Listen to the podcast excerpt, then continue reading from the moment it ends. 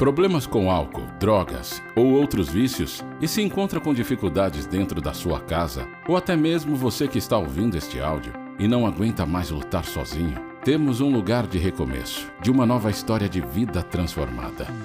Direito de Viver Comunidade Terapêutica. Um centro de tratamento humanizado e regularizado. Centenas de alunos recuperados. Entre em contato conosco.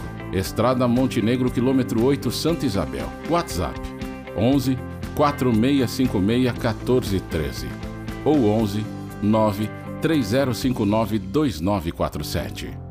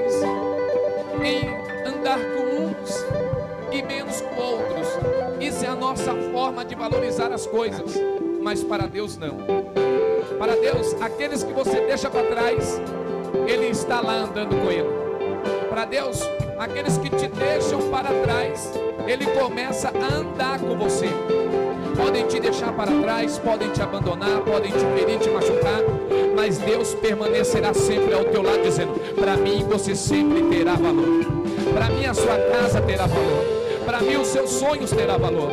Para mim os teus planos terá valor. Para mim a tua família sempre terá valor. Por isso Deus espera e quer que você valorize o que você tem. E o que você tem, você tem algo que o mundo não pode ter. Você tem algo que o mundo não está pronto para receber, Alex e Andressa. O que nós temos é a presença do Espírito Santo de Deus. Ele habita em mim e você. E isso o mundo não pode ter. Mas você nessa noite tem. Você nesta hora tem. Neste momento o Espírito está habitando em você e no seu coração. Então você tem valor. Você pode dizer nessa noite: Louvado seja o nome do Senhor. Você pode dizer: Glória para sempre seja dado ao eterno, todo-poderoso Deus. Porque Ele me ama, me amou e me valoriza.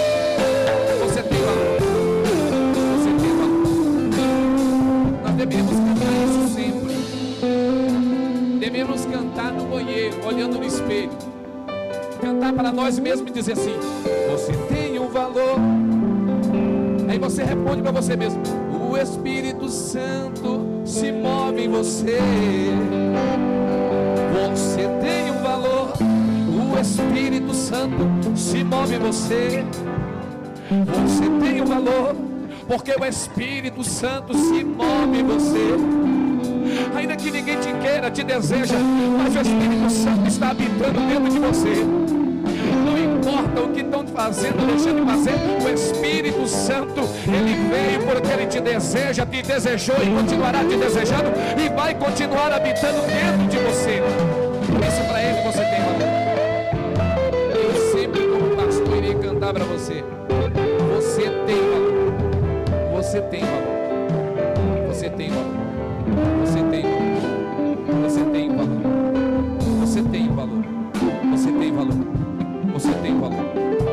tem valor. Você tem valor. Você tem valor. Você tem valor. Você tem valor para Deus. Louvado seja Deus. Oh, aleluia. Xalabassaracanarabás. Revelebecanarabassará. Deus de poder e glória. Minacanarabassaraia. Suminacanaia. Riminidicanarabassaraia. Necanarabasara Canarabasuri Canaraia, Debede Canará, Dudu Dudu Canarasarabarai, Deus da glória, poderoso, tu és Senhor. Ah, Senhor, acima de qualquer palavra humana, a tua presença se move neste lugar qualquer contexto de escrita. O Senhor é muito mais do que nós podemos imaginar, porque a tua glória está neste lugar, porque a tua glória está neste lugar, porque a tua Shekinah está entre nós. Oh, aleluia. Oh, glória. Tem dia que nós ficamos assim, né? Isso é particular de cada um. Para cada um de nós, alguma coisa está diferente. A gente fica pensando assim: eu não sei o que aconteceu. E a gente usa essa frase porque tem um padre que canta um louvor. E ele diz assim: não sei se foi, o, se foi é, Deus que nos fez levar, nos subiu, ou se foi o céu que desceu, né? Não sei se nós estamos subindo para o céu ou se foi o céu que desceu até aqui, mas eu sei que está cheio da glória de Deus. Eu só sei que eu estou sentindo a glória de Deus. Eu só sei que eu estou sentindo a presença e a graça do Espírito Santo de Deus. Se você está sentindo, permaneça na presença dele em nome de Jesus. Não deixa escapar esta oportunidade. Amém, igreja? Aleluia. Deus, amado, santo e poderoso Pai. A glória, a majestade, poder e toda a adoração de cada um dos meus filhos e filhas que está neste lugar pertence ao Senhor. Então recebe cada louvor, cada adoração, cada oração a Ti. Recebe com gozo, recebe com graça e por misericórdia estende as tuas mãos e rasga os céus para nos abençoar e abre a nossa mente abre o nosso entendimento, abre o nosso conhecimento e discernimento para ouvir a tua palavra, para compreender a tua palavra e para praticar a tua palavra. E que esta palavra do Senhor santa e poderosa possa nos conduzir no caminho reto, no caminho justo e bom, ainda que neste caminho haja lutas, pelejas e batalha ainda que este caminho nos conduza por vales da sombra da morte, por desertos tenebrosos, ainda assim, como o salmista disse, nós não temeremos mal algum, porque o Senhor permanecerá e estará conosco desde o romper da manhã, ou desde antemanhã, o Senhor estará e permanecerá ao nosso lado, e nós chegaremos aonde o Senhor determinou para que nós chegássemos, e assim nós cremos e te adoramos, em nome de Jesus. Abre neste momento uma porta celestial para abençoar a cada vida, a cada homem, mulher e criança. E neste momento estende as tuas mãos para alcançar aqueles que nessa casa não estão. E que o Senhor possa visitar os de perto e os de longe, em o nome de Jesus. Amém, igreja? Eu quero saudar aqueles que também nos acompanham pelo Facebook, pelo Twitter, pelo Instagram, também lá pelo YouTube e também aqueles que estão nos ouvindo no website da nossa Rádio Visão em Cristo. Deus os abençoe. Quero saudar a Deus a vida dos amigos que nessa noite nos visitam, né? O nosso amigo Rodrigo aqui, que é um amigaço do David aí. Deus abençoe, obrigado. Tá certo? E também a vida do nosso irmão José Barbosa, mais conhecido como Jota, em um bairro, né? Um homem abençoado, que eu tive o privilégio de conhecer já há alguns anos aqui nesse bairro. E sou um, cliente fiel ali, sempre lá cortando o cabelo e sempre temos falado de Jesus. Deus abençoe, obrigado pela, pela visita. Saiba que tanto você quanto o Rodrigo, que essa casa não é outro lugar senão a casa do Pai, e aqui vocês têm a total liberdade para adorar e exaltar o nome santo do Senhor, amém? Sejam bem-vindos e volte sempre em nome de Jesus, amém, igreja? Abra a tua Bíblia no livro do Êxodo, capítulo de número 3, verso 1 a seguir. Prometo que serei bem breve, muito rápido e rápido mesmo, em nome de Jesus. Êxodo capítulo de número 3, verso 1 a seguir. Êxodo capítulo de número 3, verso 1 a seguir. Você abre no Gênesis, passa o livro do Gênesis, você já encontra o livro do Êxodo. Êxodo capítulo de número 1, capítulo de número 3, verso 1 em diante. Aqueles que encontrou, diga amém. Louvado seja o nome do Senhor. Quem não encontrou, diga glória a Deus.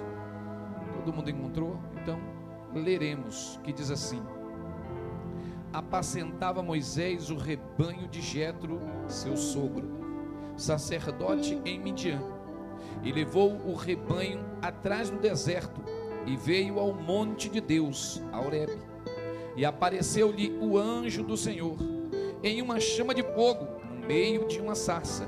E olhou, e eis que a sarça ardia no fogo, e a sarça não se consumia. E Moisés disse: Agora me virarei para lá e verei esta grande visão, porque a sarça se não queima. E vendo o Senhor que se virava para lá a ver, bradou Deus a ele, bradou Deus a ele do meio da sarça e disse: Moisés, Moisés. E ele disse: Eis-me aqui. Então disse Deus: não te chegues para cá, tira os teus sapatos de teus pés, porque o lugar em que tu estás é terra santa. Disse mais: Eu sou Deus de teu pai, o Deus de Abraão, o Deus de Isaque e o Deus de Jacó. E Moisés cobriu o seu rosto, porque temeu olhar para Deus. Amém? Amém? No versículo 7 ainda diz assim: E disse o Senhor Deus: Tenho visto atentamente a aflição do meu povo, que está no Egito, e tenho ouvido o seu clamor.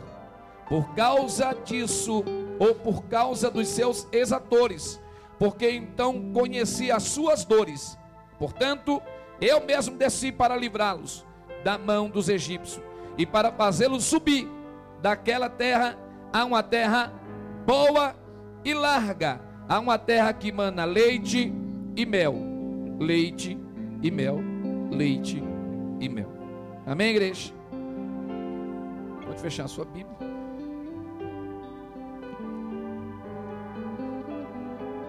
Palavra no livro do Êxodo, capítulo 3, a gente já encontra aqui o início de uma grande vitória, o início de uma grande e extraordinária anunciação do poder e da majestade desse grande eu sou, aquele que é, aquele que era e aquele que há de vir, aquele que é justo, que é santo e poderoso. Nós encontramos no livro do Êxodo já o Senhor apresentando-se a Moisés, depois dele haver sido resgatado do rio, passado 40 anos no palácio, e depois matado um egípcio, e no dia seguinte fugido ao deserto. 40 anos dentro de um palácio, aprendendo, praticando e se especializando em toda a ciência em todos os costumes e adquirindo conhecimento de todo o mecanismo e de toda a estrutura de um povo que é sabidamente rejeitava a presença e o nome de Deus. Moisés, após 40 anos de grande aprendizado, de haver testemunhado, de haver compreendido e aprendido, e carregava nos seus ombros a bagagem de ter sido totalmente preparado para uma nação que não era aquela nação escolhida por Deus. Estava ele preparado em toda a sorte de arte de guerra, como em todo o conhecimento de estratégia de batalha, como em todas as ferramentas e amparados para guerrear. Mas no determinado momento, Moisés passeando pelo campo dos hebreus ou dos judeus, percebeu ali que um egípcio, a quem ele era príncipe, rejeitava um povo a quem de fato ele pertencia. Ele foi resgatado do rio e representava para aquele povo uma grande imagem e uma grande referência, ao qual tinha sobre si o título de ser príncipe dessa nação que não era sua. Uma nação forte e poderosa, uma nação que tinha nome e renome, famada e conhecida pelos seus poderes de vitória e pelas suas artes de guerra e pelos seus triunfos em batalha. Moisés estava ali representando um povo que não corria na sua veia o sangue, mas, mesmo ele caminhando, sendo príncipe desta nação, e esta nação lhe recebendo como tal, na veia corria o sangue de um povo escravizado e no peito batia um coração voltado em reconhecer a sua nacionalidade. Ele foi resgatado, ele foi criado, ele foi educado e colocado dentro do palácio de grandes luxos e grandes mordomias. E ainda que ele tivesse sido e recebido tudo isso ao qual eu te disse, de fato ele recebeu, uma coisa não aconteceu na vida de Moisés e nem no seu coração.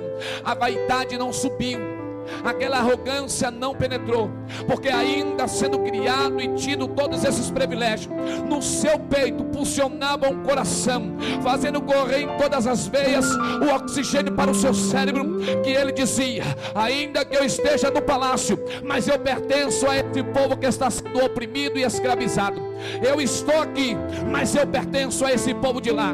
Eu estou andando sobre a prata e o ouro, mas um dia eu irei levantar este povo e arrancá-lo dessa situação e colocá-lo na posição ao qual de fato eles merecem.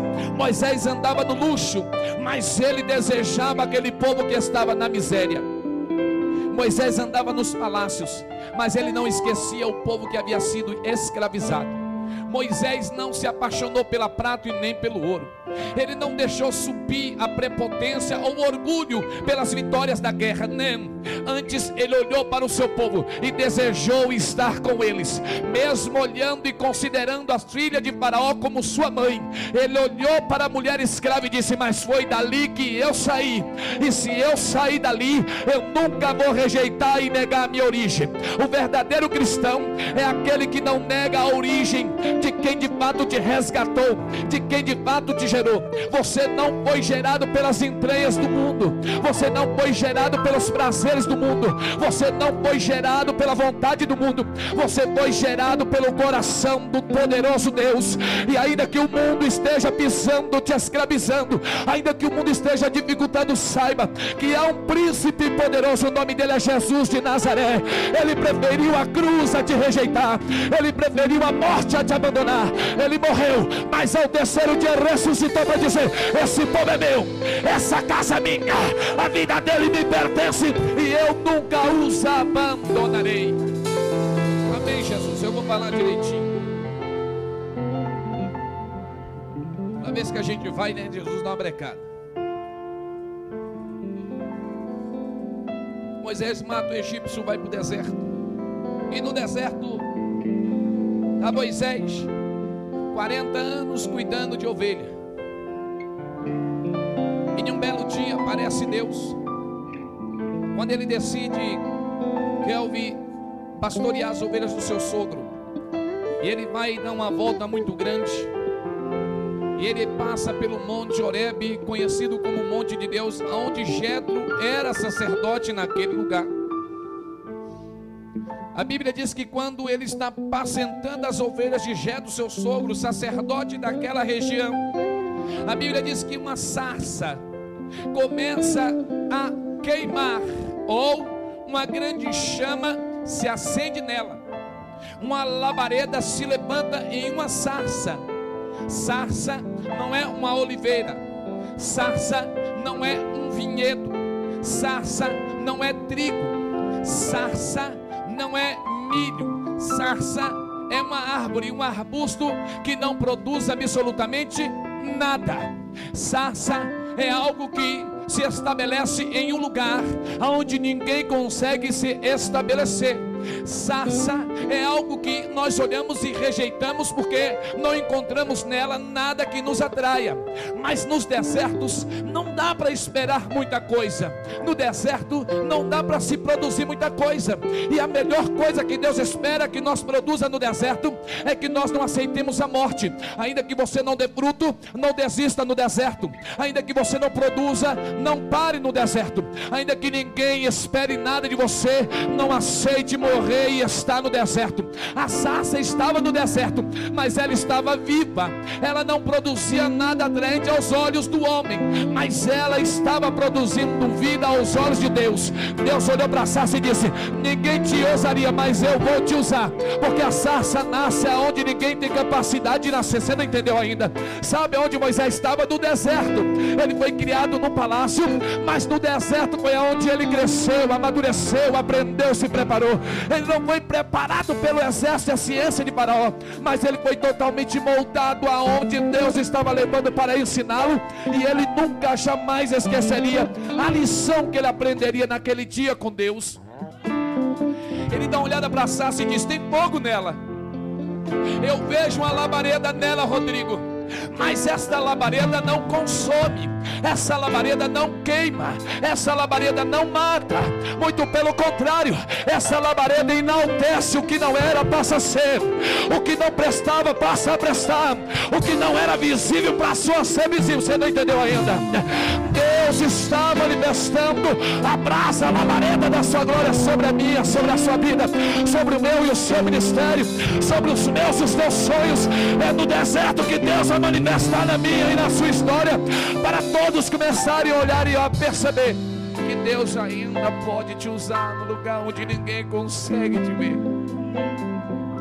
Moisés dá uma olhada e diz: Não, não é possível. Não, não é possível. Numa sarça, Deus. Aí Deus dá uma olhada nada e diz assim, é numa sarça, porque só no deserto tem sarça, e sarça vive no deserto, e no deserto só a sarça pode ficar de pé. Tem uma brincadeira que dizem assim, né? Eu sou tão ruim que nem o meu cabelo presta. É assim, né? Sou tão ruim, meu irmão, que o meu cabelo é pior do que eu. É assim, né? É a sarça preocupado com sombra. Ela não está preocupada com o que pensam ou deixa de pensar dela. Mas ela está lá por um propósito. Oh, glória! Ela pode estar no deserto, num lugar inóspito. Ela pode estar no lugar onde ninguém vai passar. Ela não está preocupada em aparecer, ela não está preocupada em produzir nada para atrair o mundo, mas ela estará por um propósito. Alguém colocou ela lá, e ela entendeu que quem colocou ela lá entendia que na hora certa iria usá-la, que na hora certa iria manifestá-la, e a manifestação daquele que colocou ela lá seria grandiosa, e que ela seria a referência. Você percebe que a gente fala da sarça, mas não fala daqueles que abandonou Jesus? Percebe isso? A gente fala dos benefícios que a sarça raça criou, mas a gente não fala daqueles que rejeitou Jesus. Você percebeu isso? Nós falamos do poder gerador sobre a sarça no deserto, mas a gente não vê falar de nenhum poder gerador naqueles que rejeitou a graça, o poder e a majestade de Jesus. Ninguém prega sobre Judas. Ninguém prega sobre Datã, Coré e Abirão. Ninguém prega sobre aqueles que, ouvindo a pregação de Jesus, foram embora. Na verdade, eles nem têm nome, eles nem estão lá datados na história. Só dizem que eles, ao ouvir a mensagem de Jesus, não compreendeu e não aceitou porque era dura e foram embora. É só isso que nós temos deles. Mas sabe aquela sarça que não gerava nada? estava lá no deserto. Estava em um lugar onde ninguém costumava passar. Mas ela obedientemente permanecia lá. Mesmo sem saber e sem compreender do que iria acontecer no decorrer da sua própria história. Mas obedientemente ela nasceu lá e ela permaneceu lá. A sarça é como eu e você que de vez em quando não compreende os desígnios e as vontades de Deus. E que de vez em quando ficamos atemorizados com o que estamos passando ou vivendo. E que de vez em quando ficamos até meio que duvidando das promessas do Senhor. E ficamos pensando em determinados momentos da nossa vida, em de algumas batalhas e dificuldade que a gente fica assim: será que eu vou conseguir ultrapassar? E às vezes as coisas nos empurram para uma pressão tão grande que a gente passa a de vez em quando nem sequer pensar que de fato Deus está ali. É como que em um dia como hoje, em que nós tivemos uma semana inteira de um calor infernal, mas amanheceu num domingo nublado, onde nós não conseguimos ver o sol. Mas não ver o sol não significa que ele não estivesse lá, muito pelo contrário. O dia nasceu nublado, mas o dia clareou. O sol pode não ter brilhado totalmente, mas nós sabemos que o sol está lá. Está entendendo isso? Estamos passando em desertos, em situações que parece que nós não conseguimos ver Deus, mas parecer não significa que é. Nós não estamos vendo, mas Ele está lá. Nós não estamos contemplando, mas Ele está lá. Porque na hora certa Ele há de manifestar. Os, as nuvens da dificuldade pode não estar deixando você ver, mas no seu íntimo você compreende que Deus permanece lá e na hora certa Ele há de se manifestar para nos trazer resposta. Finalizo a mensagem aqui. Ali estava Moisés. E Deus disse: Moisés, Moisés, não se chegue para cá. Porque Moisés, quando olhou para aquela sarça, Jota, ele estava caminhando e viu a sarça pegando fogo. E ele continuou a caminhar e se assustou. ali olhou e disse: Não, a sarça não se consome, ela não queima, ela não vira cinza, ela não é destruída, muito pelo contrário, aquele fogo é diferente. Ele usa. Não é um fogo que se aproveita do que você tem, que se alimenta de você. Qualquer fogo depende de alimento para ele existir. O fogo de Deus não, ele só precisa de uma sarça para ele se manifestar. Ele não quer te consumir, ele quer te usar. Ele não quer arrancar o que você tem, ele quer colocar mais sobre você. Ele quer fazer com que você ganhe atenção aonde não tem atenção nenhuma. E Moisés diz: aquilo é diferente tem algo diferente ali. E aí ele dá uma olhada e diz: Eu quero ir até lá. E quando ele vai caminhando, Deus diz: Não se achegue para cá, pilhão. Dá uma seguradinha aí. Calma aí. Oh, glória. Moisés dá uma olhada para Deus e diz: Senhor, por que eu não posso ir aí? Aí Deus diz para ele: Olha, são 40 anos que eu estou te tratando no deserto. Moisés, quando passou 40 anos dentro do palácio de Faraó, e que ele foi crescendo, ele foi adquirindo todos os utensílios que Faraó tinha. Ele foi carregando sobre si coisas que os egípcios colocou sobre ele. E, esses, e essas coisas que foram colocadas do costume, da tradição, da história egípcia, só seria tirado na escola de Jeová você aprende e adquire as coisas do peso, da arrogância, da prepotência. Você adquire as coisas que te afastam de Deus do mundo. Mas somente na escola de Deus é que essas coisas do mundo serão arrancadas de você. Deus precisa te levar para o deserto para começar a arrancar coisas que em você não está agradando a Ele. Deus te leva para o deserto para começar a tirar pesos de pesos que te vai se afastar do Senhor. Deus te leva ao deserto para começar a te tratar matar, te lapidar. Ele começa a te levar para o deserto para te colocar simples, porque na simplicidade ele vai se manifestar. Ele precisa tirar o nosso eu. Ele precisa tirar o eu sou do homem. Ele precisa tirar o nosso poder, a nossa sabedoria, a nossa inteligência, a nossa capacidade. Ele precisa nos levar a um lugar onde nós olhemos para um lado e para o outro e passemos a confiar totalmente nele, ele nos leva a um lugar que não tem saída, ele nos coloca em um precipício que não tem fim, que naquela queda você só clama o nome dele dizendo: Senhor, coloca tuas mãos para me segurar, abre uma porta para me atravessar. Deus te coloca em ambientes para que você possa confiar totalmente nele. E a partir daí, ele vai começar a te usar. Moisés, ao chegar, ao sair do Egito, a primeira coisa que ele faz, a Bíblia diz, é que ele larga a capa para trás e foge. Ele carregava uma capa real do Egito. E ao caminhar na fuga, ele arranca também as armaduras do exército egípcio. Nós vamos encontrar Moisés ainda com a espada quando ele chega em Midian. E que ele é obrigado a arrancar a espada para defender as filhas de Jetro. E depois dali, a espada não faz mais pertencente sobre a história de Moisés. Mas alguns dizem que Moisés ainda tinha uma sandália.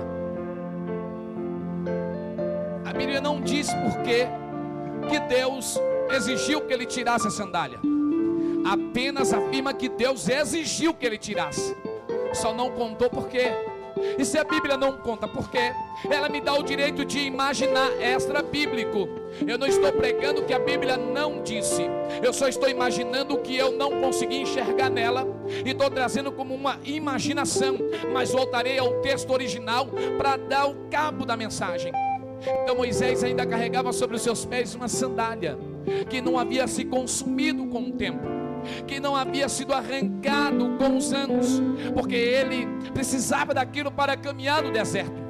Mas era preciso ter um encontro com Deus para aprender de que ele não dependeria mais daquelas sandálias e que aquelas sandálias pertenciam aos egípcios e ao exército de Faraó, aonde ele conduzia aos palácios de adorações a deuses estranhos e que naquele momento, quando ele vê Deus se manifestando sobre a sarça e que ele deseja se chegar até Deus, Deus então diz para ele: não se achegue para cá, primeiro tira as sandálias do exército de Faraó e depois pisa para cá. Então Moisés pergunta, Senhor, por quê? E Deus diz: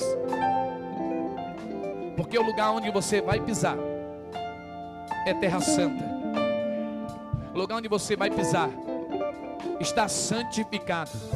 O lugar onde você vai pisar e andar, eu santifiquei e aonde eu santifico, você não pode pisar com sandálias, você não pode pisar com sapatos. Aonde eu estou, você tem que pisar com a planta dos seus pés, para que então em mim você seja santificado também, para que em mim você seja restaurado também, para que em mim você seja transformado também. Você não entendeu ainda? É preciso arrancar aquilo que nos impede de sentir a glória, é preciso arrancar aquilo que nos impede de sentir a presença. É preciso arrancar as dificuldades do dia a dia, é preciso arrancar os pensamentos, é preciso arrancar os planos. E quando chegarmos à casa do Senhor, se ligarmos totalmente nele e saber que Ele está presente na casa e espera a minha, a sua, a nossa adoração. Então Moisés vai até lá e pisa. Ele tira as sandálias. E ele vai até Deus. E quando ele chega lá, Deus discorre de um assunto maravilhoso com ele, dizendo: Ei Moisés, eu ouvi o clamor meu eu ouvi o clamor do meu, eu ouvi o gemido do meu, eu ouvi o choro do meu, eu ouvi as dificuldades do meu, eu ouvi a humilhação do meu, e aí ele afirma para Moisés: Por isso eu desci para livrar o meu povo da mão do opressor Eu desci para resgatar o meu povo da mão do escravizador. Eu desci para libertar o meu povo das prisões. Eu desci para conduzi-los, o povo que me pertence, a uma terra boa, a uma terra larga, a uma terra que manda leite e mel, leite e mel, leite e mel, leite e mel, leite e mel. Eu desci para pôr o meu povo em liberdade. Eu desci para guiar o meu povo até a terra da promessa. O inimigo, ele sempre vai entrar para destruir, para causar, para criar caos, dor, destruição, desesperança e sofrimento. Mas o Senhor, quando Ele vem, Ele vem para trazer paz, alegria, socorro, cura, transformação, libertação. Ele vem para nos tirar da dificuldade, das batalhas e nos conduzir a um lugar de paz a um lugar de paz e ao lugar de paz, ao lugar de paz, de paz e de paz. Ele vem para pôr ordem no caos. Vem para pôr fim à batalha. Ele vem para dar cabo à humilhação. Ele vem para deixar as portas do inimigo. Ele vem para abrir uma porta para o seu povo. Ele vem para abrir o mar e transformar em caminho para o seu povo atravessar. Ele vem para dizer: Eu sou Deus, que quando passo uma promessa cumpro. Eu sou o Senhor, que quando falo eu cumpro. Quando prometo eu realizo. Não sou homem para que minta, e nem filho do homem para que se arrependa. Tem promessa aí, levanta a mão. Tem promessa aí, te prepara, porque Deus desceu nessa noite para te abençoar em nome de Jesus. Inimigo se posiciona na e na sua vida para nos aprisionar. O inimigo se levanta para pôr fim à minha e à tua história. O inimigo coloca e levanta com grande voz a sua palavra, dizendo: Acabou, não tem mais jeito, não tem solução. Está sobre as minhas mãos a chave, está no meu poder o cajado. Mas aí Jesus aparece e diz: A chave está sendo tomada agora, e a opressão está jogando por terra, porque eu vim fazer nova todas as coisas. É novo, é novo, é novo é novo. Novas são todas as coisas, em nome de Jesus. Tem coisa nova chegando, tem coisas novas chegando. Anos de boas novas ainda não acabou. Se você não viveu, vai viver. Se você está vivendo, continua se alegrando, porque a chave ainda está na mão de Jesus. O poder ainda está na mão dele e nunca mais sairá. Nunca mais. O inimigo vem para trazer caos, destruição, para criar dor e desespero. Mas há na pronúncia um verbo chamado Senhor, o Todo-Poderoso. Ele vem para colocar ordem no caos. Ele vem para trazer paz e alegria.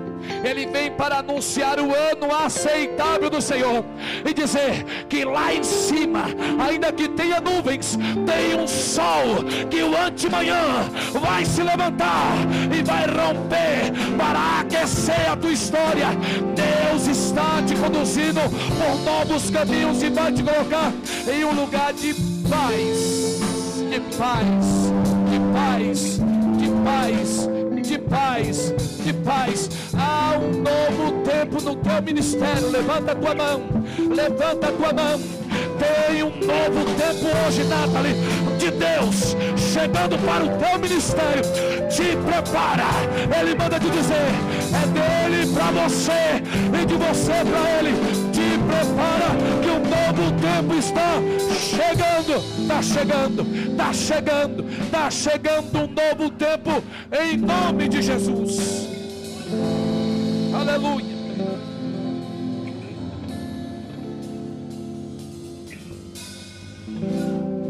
Oh glória.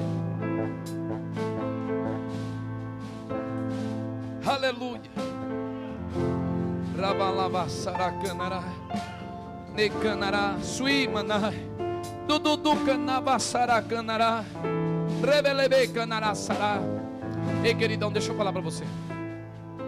Deus é como eu e você.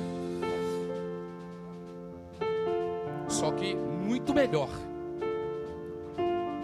Mas olhando naquele naquela intimidade sentimental, ele é como eu e você, porém ele é justo. Porque nós somos assim, como eu disse no começo. Nós fazemos seleções de quem eu quero na minha mesa e quem eu não quero na minha mesa. Nós fazemos separação com quem vai andar comigo ou não. E a partir dessas situações, nós criamos com aqueles que nós escolhemos intimidade. A intimidade só vem por apresentação, diálogo, aproximação, vivência, experiências, momentos que se marcam. Assim é o que Deus espera. Deus quer um relacionamento comigo e contigo.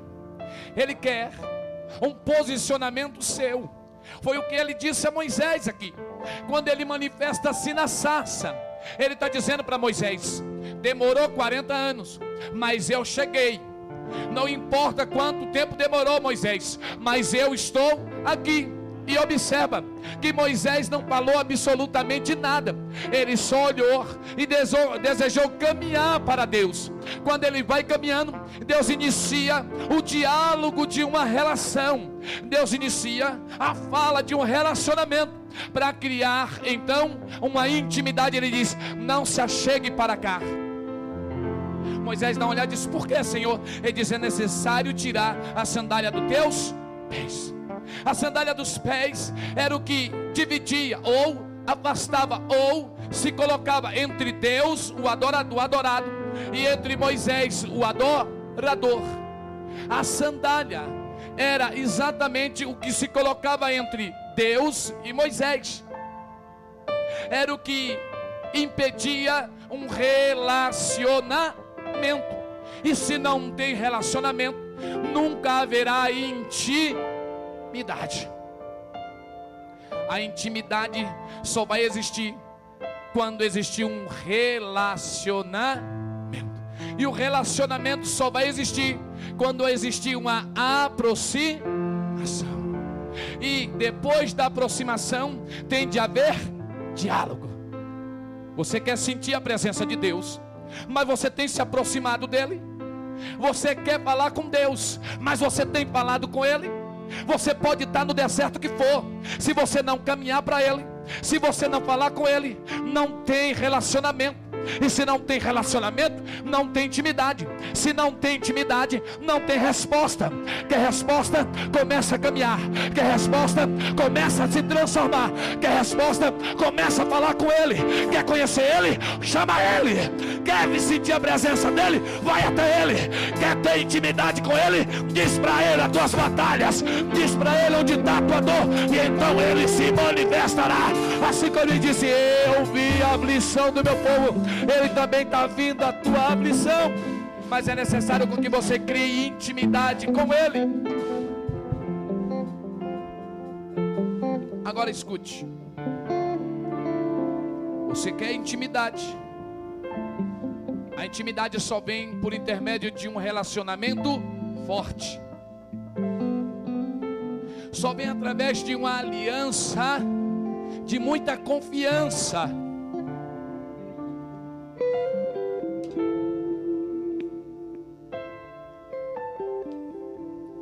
A intimidade só existe debaixo de uma grande lealdade. Podemos até ter uma intimidade, se não houver lealdade, a intimidade vai ser destruída, porque o relacionamento vai deixar de existir. Nós criamos um início de relacionamento com Deus. Eu senti o teu toque, sim, eu vou falar. A questão é que nem sequer firmamos o relacionamento e já quebramos. Porque falta em nós uma atitude chamada fidelidade. A fidelidade é algo que move as mãos do Todo-Poderoso. Eu vou falar, Jesus, direitinho. A fidelidade é o que faz com que Deus rasgue os céus com sua mão poderosa, com o seu punho fechado. Porque Paulo, quando ora, diz: abre os céus de bronze e quebra os ferrolhos de ferro.